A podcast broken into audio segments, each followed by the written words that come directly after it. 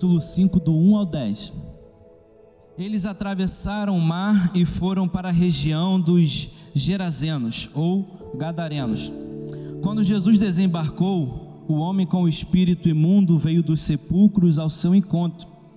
Esse homem vivia nos sepulcros e ninguém conseguia prendê-lo, nem mesmo concorrentes, pois muitas vezes lhe havia sido acorrentado pés e mãos, mas ele arrebentara as correntes e quebrara os ferros de seus pés.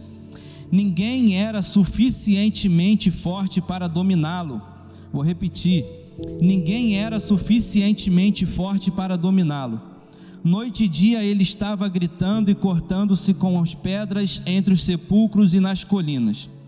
Quando ele viu Jesus de longe, correu e prostrou-se diante dele e gritou em alta voz: Que queres comigo, Jesus, filho do Deus Altíssimo?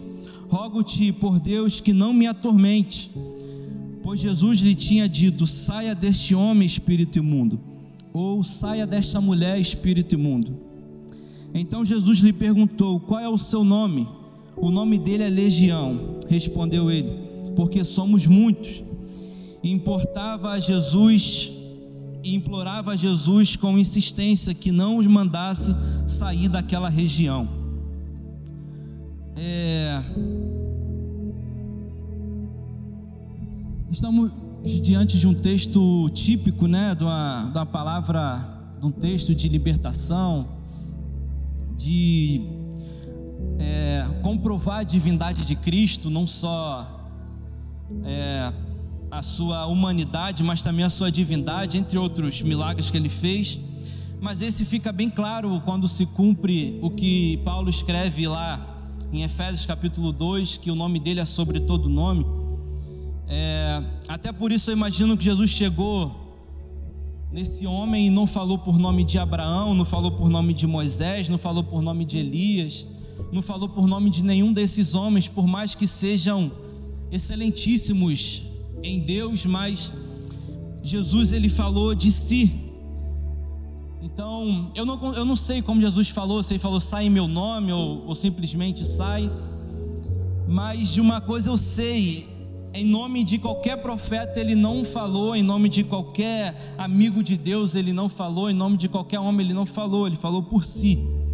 Então a gente está diante de um texto que, que prova e comprova a divindade de Cristo.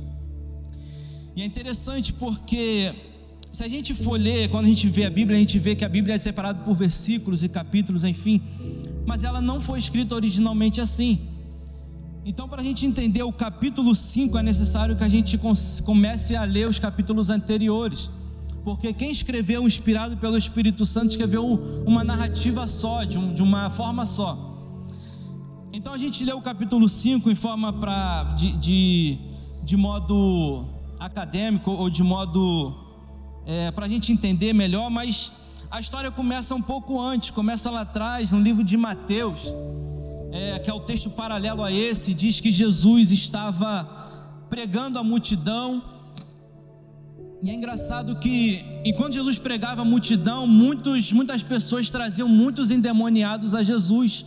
A gente vai ver isso no capítulo 7 mesmo de, de, de Mateus.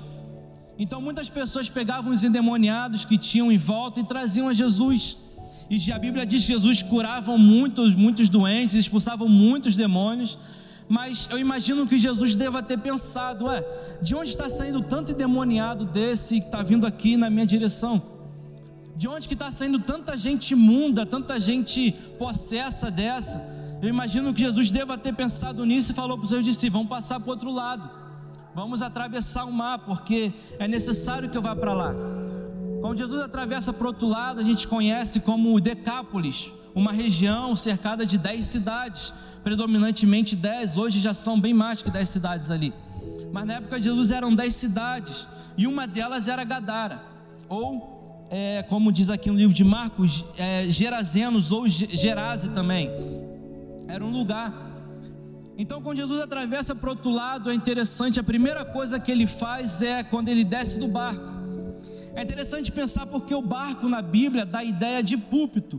O barco na Bíblia dá a ideia de palanque. Jesus usou muito barco para pregar a multidão, para ensinar, para fazer um monte de coisa. Então Jesus ele faz questão de descer do lugar de destaque para pisar no lugar onde todo mundo pisa. Então Jesus ele faz questão de vaziar a si mesmo.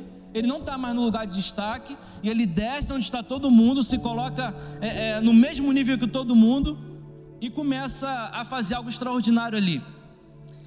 À medida que Jesus vai pisando naquele lugar, eu imagino que aquele homem vem pisando em direção a Jesus.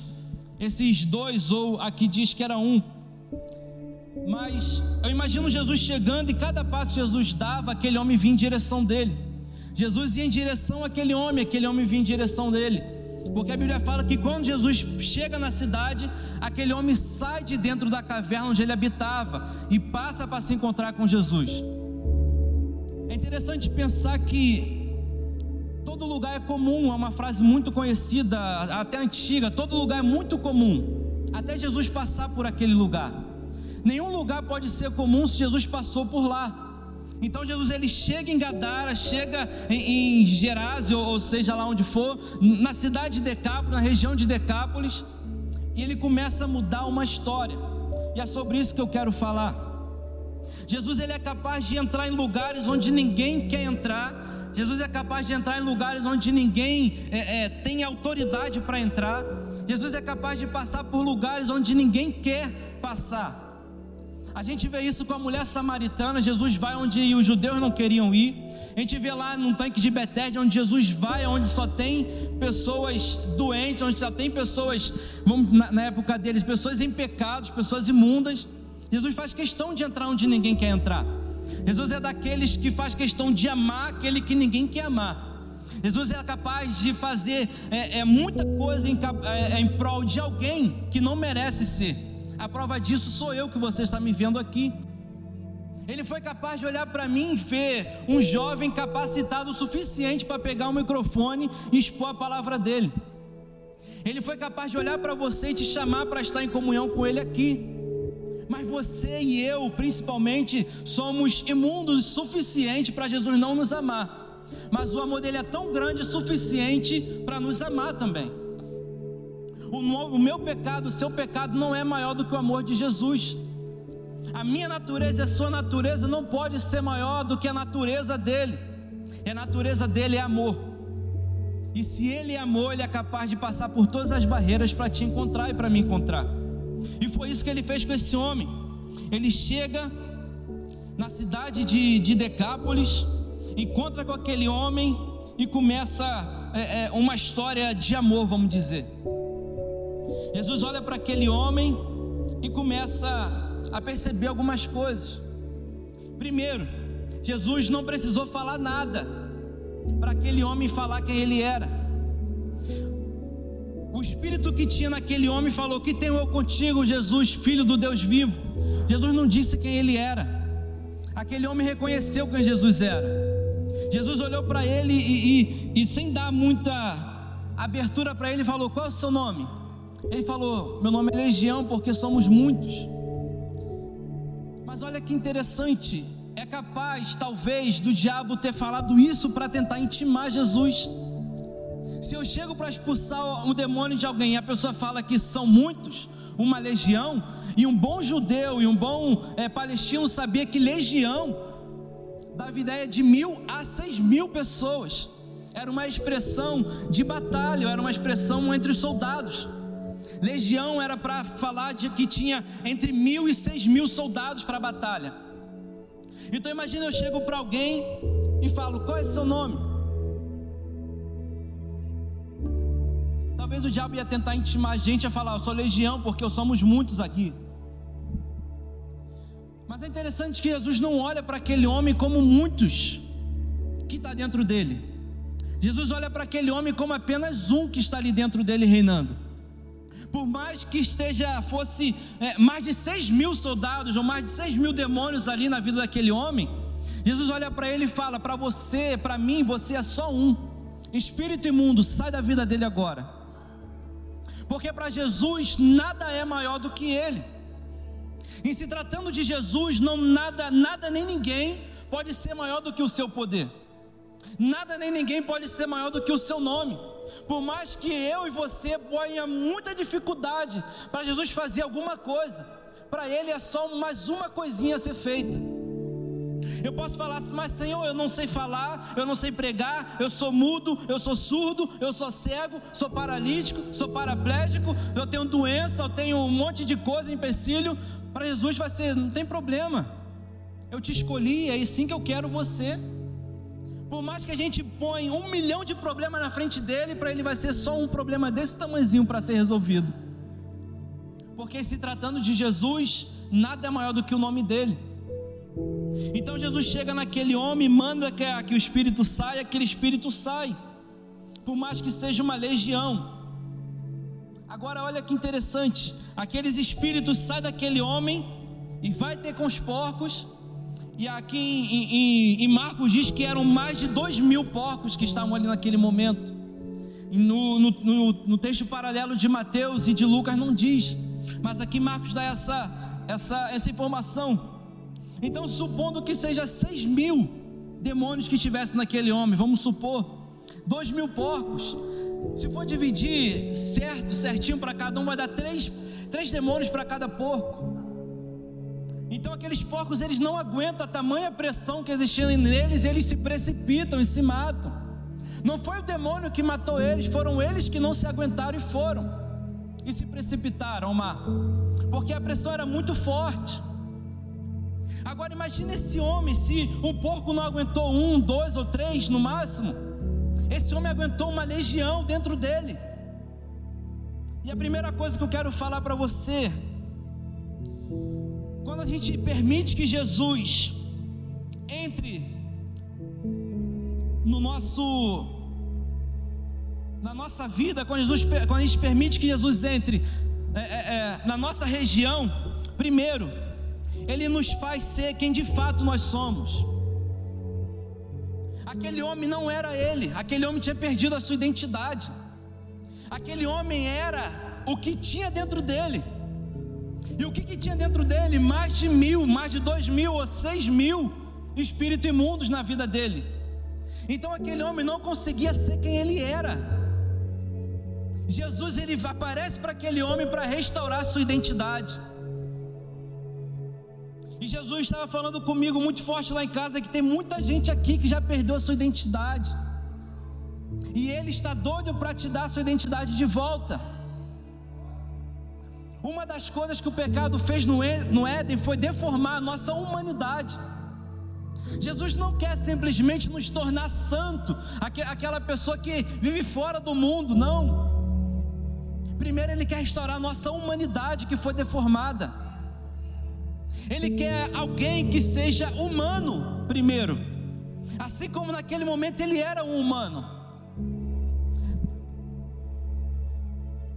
O espírito que tinha naquele homem, os espíritos que tinha naquele homem, tirou tudo dele.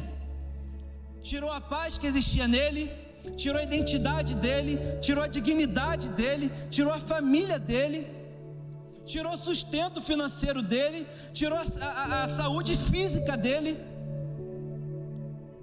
Porque é isso que o nosso inimigo sabe fazer deformar vidas, deformar caráter, deformar é, quem você é em Deus.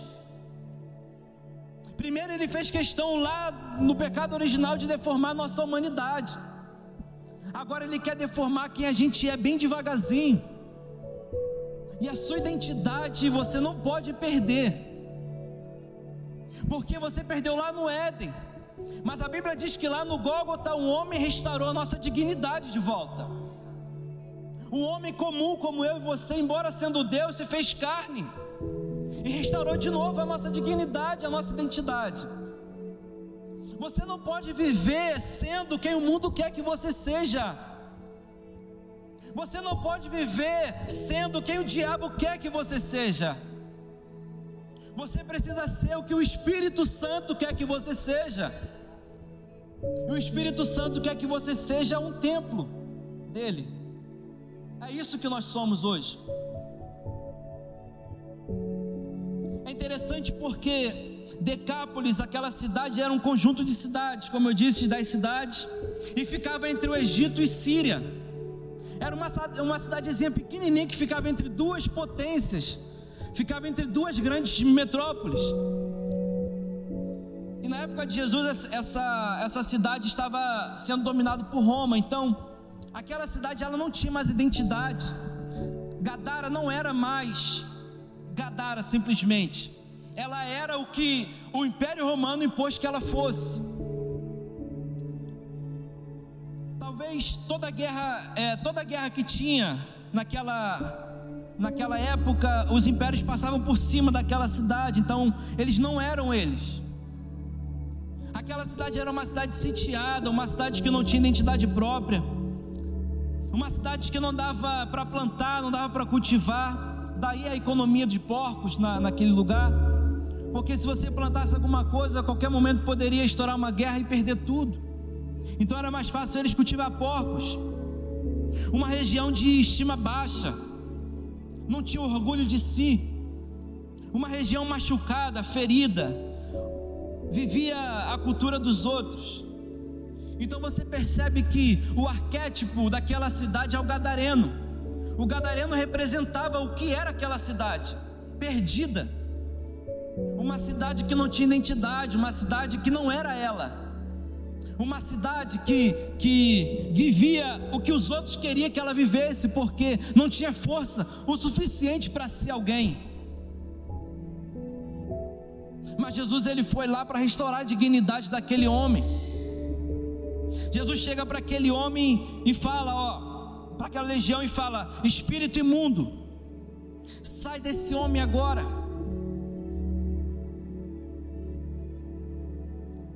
É uma fala de Jesus que não serve só para aquele homem, serve para muita gente que está aqui dentro agora. Existem pessoas neste momento aqui que estão tá olhando para mim, que eu sei, que está sendo oprimida pelo diabo. Palavra liberada do altar para a sua vida agora é: Espírito imundo, sai da vida dela agora. Espírito imundo, sai da vida dele agora.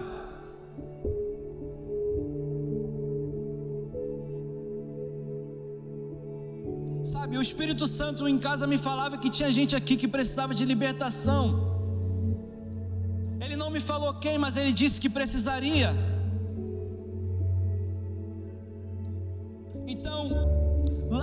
Largamente dela agora. Todo espírito enganado como doença, sai agora. Você que se manifesta agora, e as pessoas acham que é uma doença, sai agora em nome de Jesus. Há poder no nome de Jesus, e você vai sair daqui agora.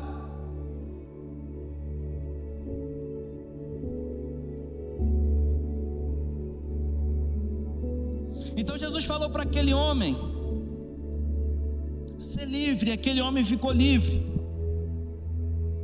Porque quando a gente deixa Jesus entrar, ele nos faz suportar o que muita gente não suportaria. Aquele homem suportou uma legião de demônios, coisa que muita gente não iria suportar, coisas que os porcos não suportaram. Aquele homem suportou porque Jesus tinha um plano na vida dele. A Bíblia diz que aquele homem pegava e se automutilava. Aquele homem se dava na rocha, aquele homem batia-se contra a rocha. Aquele homem pegava pedaços de pedra e se batia, se machucava. Mas por mais que ele ficasse ferido, o Espírito Santo não permitiu que ele fosse morto. Porque Jesus tinha alguma coisa na vida dele. E a gente vai ver isso aqui no final. Eu fiquei imaginando essa história, eu percebi que é a mesma coisa que eu. Quantas vezes o diabo já não tentou me matar ou matar você que está aqui me ouvindo? Você que está me ouvindo agora no Spotify. Você que está me ouvindo agora. A sua mãe já tentou te abortar várias vezes. Mas Deus não deixou que isso acontecesse já botaram uma arma na sua cabeça e falaram que ia tirar, mas o Espírito Santo não permitiu que isso acontecesse. Já chegaram em você e falaram que ia te matar por nada, mas o Espírito Santo não deixou que isso acontecesse. Você já passou por dificuldade de pensar em se suicidar, muitas vezes, Você já chegou a se cortar muitas vezes. Mas o Espírito Santo não deixou que isso chegasse ao fim desejado, porque ele tem um projeto na sua vida. Aquele homem se automutilava, fazia tudo contra si. Aquele homem era preso, ele se soltava, ele se jogava, se batia, tudo.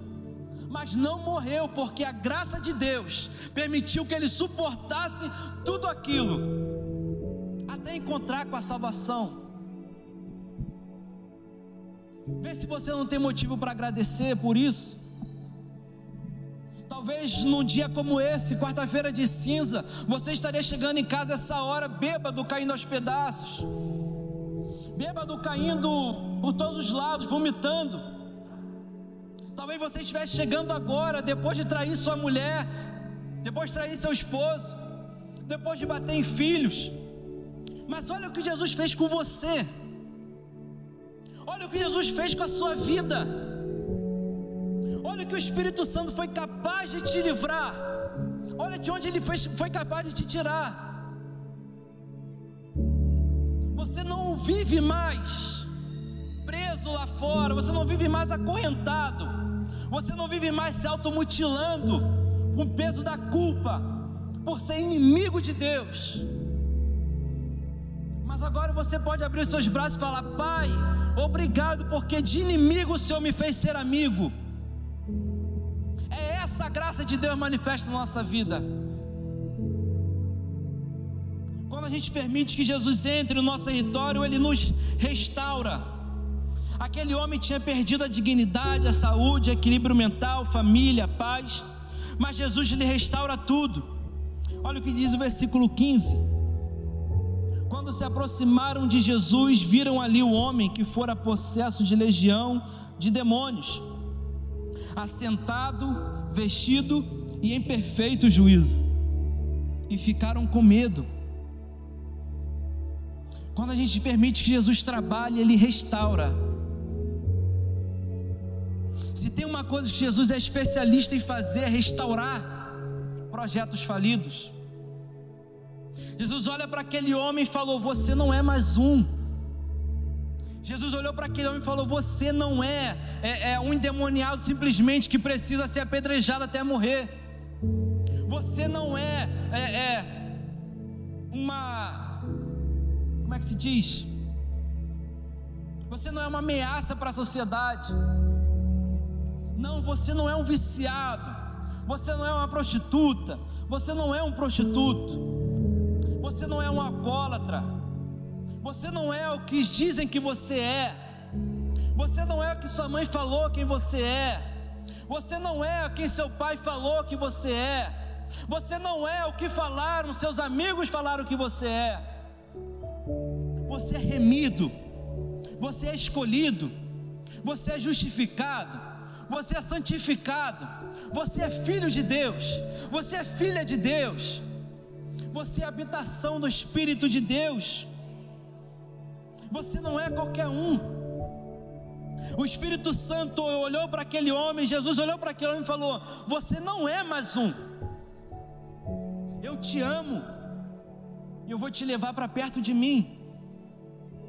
E Jesus, como especialista que é, restaura a vida daquele homem.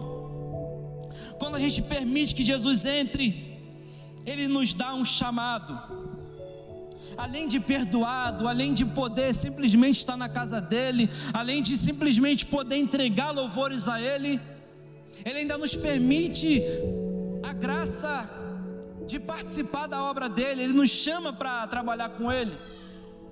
Olha que interessante o que diz, versículo 18: quando Jesus estava entrando no barco para ir embora, o homem que estivera endemoniado suplicava-lhe que o deixasse ir com ele. Jesus não permitiu, mas disse: vá para casa, para sua família e anuncie-lhes quanto, quanto o Senhor fez por você e como teve misericórdia de você. Então aquele homem se foi e começou a anunciar em Decápolis o quanto Jesus tinha feito por ele. Todos ficavam admirados. Jesus é capaz de nos convidar para trabalhar junto com Ele. Eu não sei quantos entendem isso, quantos entendem a magnitude disso. Mas Jesus ele nos, é capaz de nos convidar para trabalhar com Ele em seu reino. Ele poderia fazer tudo sozinho. Ele poderia simplesmente mudar pessoas, mudar vidas, é, é, transformar famílias, lares, poderia fazer tudo sozinho. Mas Ele escolheu a mim e você e falou: Eu quero você aqui comigo. Vamos trabalhar junto, em conjunto, em família. Eu vou te ajudar em tudo que você precisar. Porque Ele nos convida para trabalhar com Ele. Talvez você não esteja sendo quem Deus quer que você seja agora. Talvez Jesus tenha te libertado já. Você já está na casa dele servindo em alguma área, mas o chamado específico que ele tem para a sua vida, talvez você não esteja exercendo. Essa semana eu estava em casa orando e Deus me direcionou a, a orar por alguma pessoa. Eu chamei a pessoa no WhatsApp e perguntei: tem alguma coisa específica para orar? A pessoa falou: eu estou com medo do meu chamado. A pessoa falou: eu tenho até o meu chamado, eu sei qual é o meu chamado, mas eu não estou conseguindo exercer, eu estou sem força para exercer, eu preciso de ajuda. Porque chamado todo mundo aqui tem. Ninguém é chamado para ficar sentado somente na cadeira posso te garantir isso. Ninguém é chamado para ficar sentado todo domingo só olhando, sem fazer nada. Às vezes é bom porque descansa, para quem faz muita coisa, normal até. Mas o chamado que Ele te chamou para exercer, você precisa estar exercendo. Senão você não está cumprindo com o seu propósito aqui na terra. Aquele homem foi liberto Jesus falou para ele: Eu quero você. Aquele homem falou: Senhor Jesus, deixa eu contigo. Jesus bota um, um chamado mais específico ainda para ele: Comigo não, volta para sua casa. Porque primeiro Jesus restaura a família através de nós. Uma coisa que Jesus não gosta de perder é uma família estruturada. E uma coisa que o diabo odeia ver uma, uma família estruturada. Quando o diabo pega esse homem, se aposta dele, faz tudo o que quer com ele, a família dele fica lá. Quando a gente lê em Mateus, fala que aqui Jesus falou: volta para sua família, para sua casa. Aqui, em, aqui em, em, em, Marcos ele é mais específico, ele é mais abrangente. Volta para sua cidade. Mas o chamado que Jesus tem para a nossa vida primeiro começa na nossa casa. Eu conheço pessoas aqui, admiro que pode fazer muitas coisas aqui, mas não esquece da sua casa, porque sabe que sem a base pronta e preparada, a pessoa não consegue subir outros degraus, outros degraus. O primeiro chamado para a nossa vida é em casa. Por isso Jesus fala para aquele homem, volta para sua casa. E quando eu estava em casa, o Senhor me mostrava, me, me falava que que tem pessoas que não estão exercendo o ministério hoje por medos que foram adquiridos na infância. Pessoas que têm medo de algumas coisas porque viram algumas coisas acontecendo em casa, quando era pequeno ainda. Talvez você não vá se lembrar agora, mas o teu inconsciente está aí. O Espírito Santo conhece você. E sabe que você não está exercendo algumas coisas porque você sofreu algumas coisas na infância ou na adolescência medos adquiridos. Nenhum ser humano nasce com medo de nada, tudo é adquirido. E outras pessoas que não estão exercendo por procrastinação, que foi adquirido ao longo da vida, ou até por palavras liberadas sobre você, na sua casa, na sua parentela.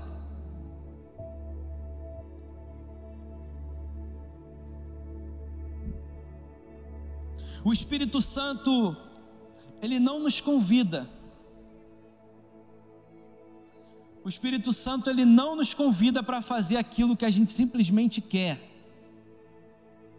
Ouvi uma frase essa, esses dias que diz: que o chamado às vezes está, a maioria das vezes está relacionado àquilo que a gente ama, mas nunca vai ser algo simplesmente é, é, fácil para a gente cumprir. Às vezes o chamado que Deus tem para a gente é uma coisa que a gente ama, a gente quer exercer, mas o medo fala mais alto do que a nossa paixão em fazer. Pessoas que não estão exercendo o chamado por causa de medo, olhando para si e falando: Eu não sou digno, eu não sou digna disso, eu não vou saber falar, eu não vou saber me portar, eu não vou saber é, é como fazer. Porque o Senhor está dando direções específicas para algumas pessoas aqui. O Senhor está dando visões aqui para algumas pessoas. Você está sonhando com algumas coisas aqui e seu coração tem ardido quando você acorda. Mas o medo de falar para alguém o que está passando no seu coração é maior. O medo de falar para alguém o que Jesus tem te chamado para fazer é maior. Porque você tem medo de exercer aquilo que o Senhor tem te chamado. O Espírito Santo te libertou para você ser participante da obra dele, junto com ele.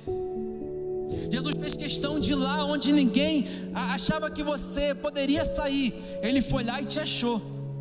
Falou: Vem cá, meu filho, eu te liberto de tudo que te prende.